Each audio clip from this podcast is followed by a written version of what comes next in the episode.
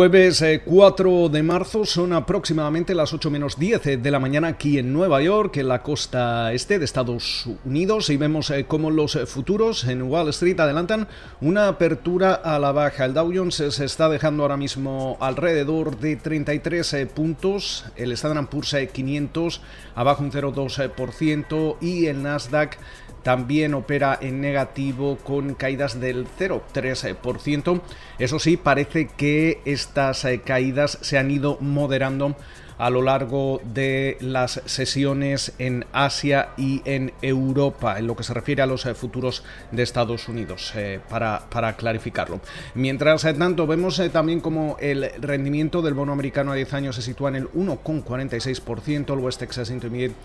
sube, transándose en los 61,48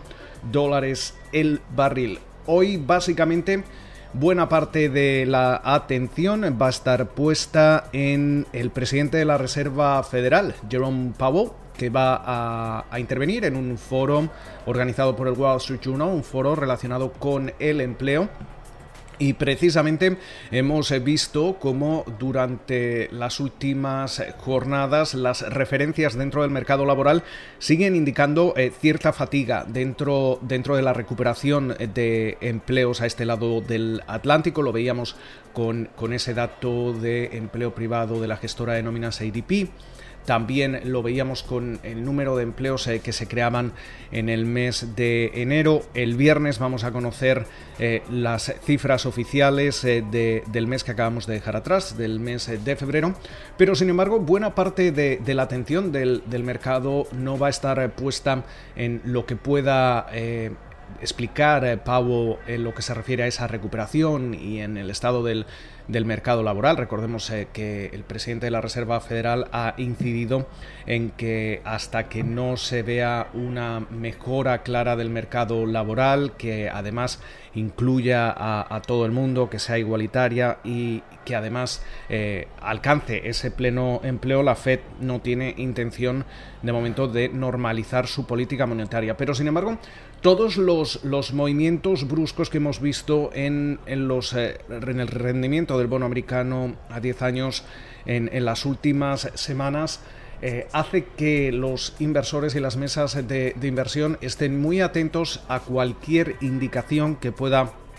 ofrecer el, el, funcionario, el alto funcionario del Banco Central estadounidense sobre la posibilidad de fórmulas adicionales de, de liquidez. Eh, una de, ellas, la que se rumorea en estos momentos que podría ser la más eh, precisa, es la conocida como Operación eh, Twist, en la que el Banco Central estadounidense cambia la, duración de las eh, compras que realiza de, de, bonos del Tesoro de Estados Unidos. Recordemos que actualmente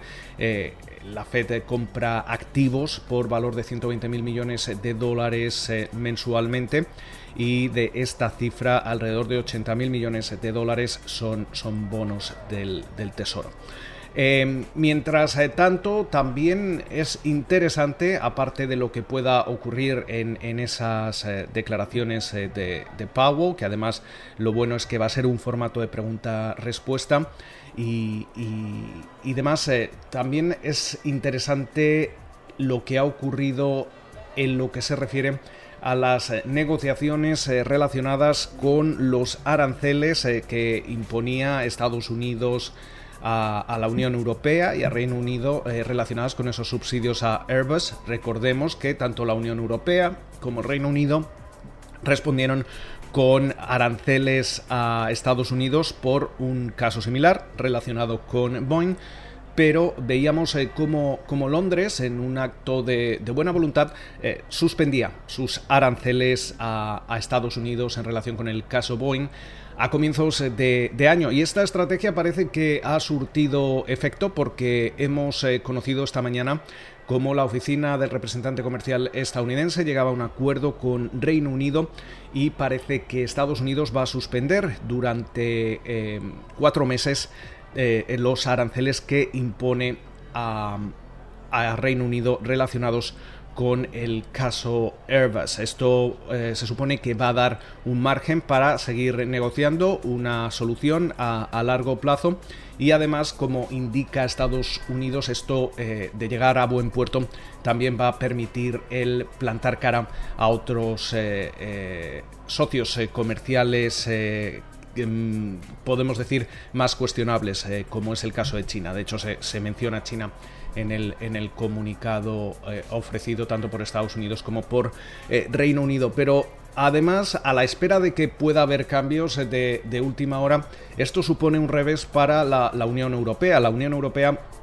había pedido a la administración eh, Biden eh, también congelar los aranceles durante al menos seis meses para poder negociar y que así de esta forma eh, no hubiera una presión económica dada la pandemia. pero veíamos como el pasado 12 de febrero la administración Biden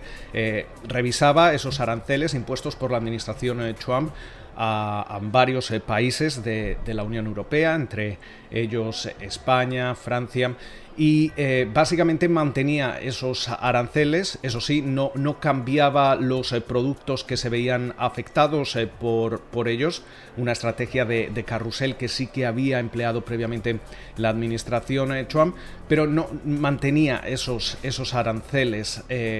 algo que en cierta forma choca con, la política que se ha implementado con, Reino Unido, a la espera, eso sí, eh, de que en las próximas horas pueda anunciarse algún tipo de decisión eh, similar entre Washington y Bruselas. Eh, hasta ahora siempre se había apoyado que la administración Biden no iba a hacer ningún tipo de, de cambio en lo que se refiere a los aranceles relacionados con con estos eh, subsidios hasta que Catherine Tai, eh, que es la, nominada por eh, la administración Biden para tomar las riendas de esa oficina de representante comercial, fuera confirmada en el Senado. Tai comparecía la semana pasada en, ante el comité bancario del, del, Senado, pero todavía de momento no se ha confirmado su puesto. Con lo cual, muchísimas referencias en esta jornada de jueves. Esperamos que pasen ustedes una feliz eh, sesión y de momento nos escuchamos como de costumbre en la mañana del viernes.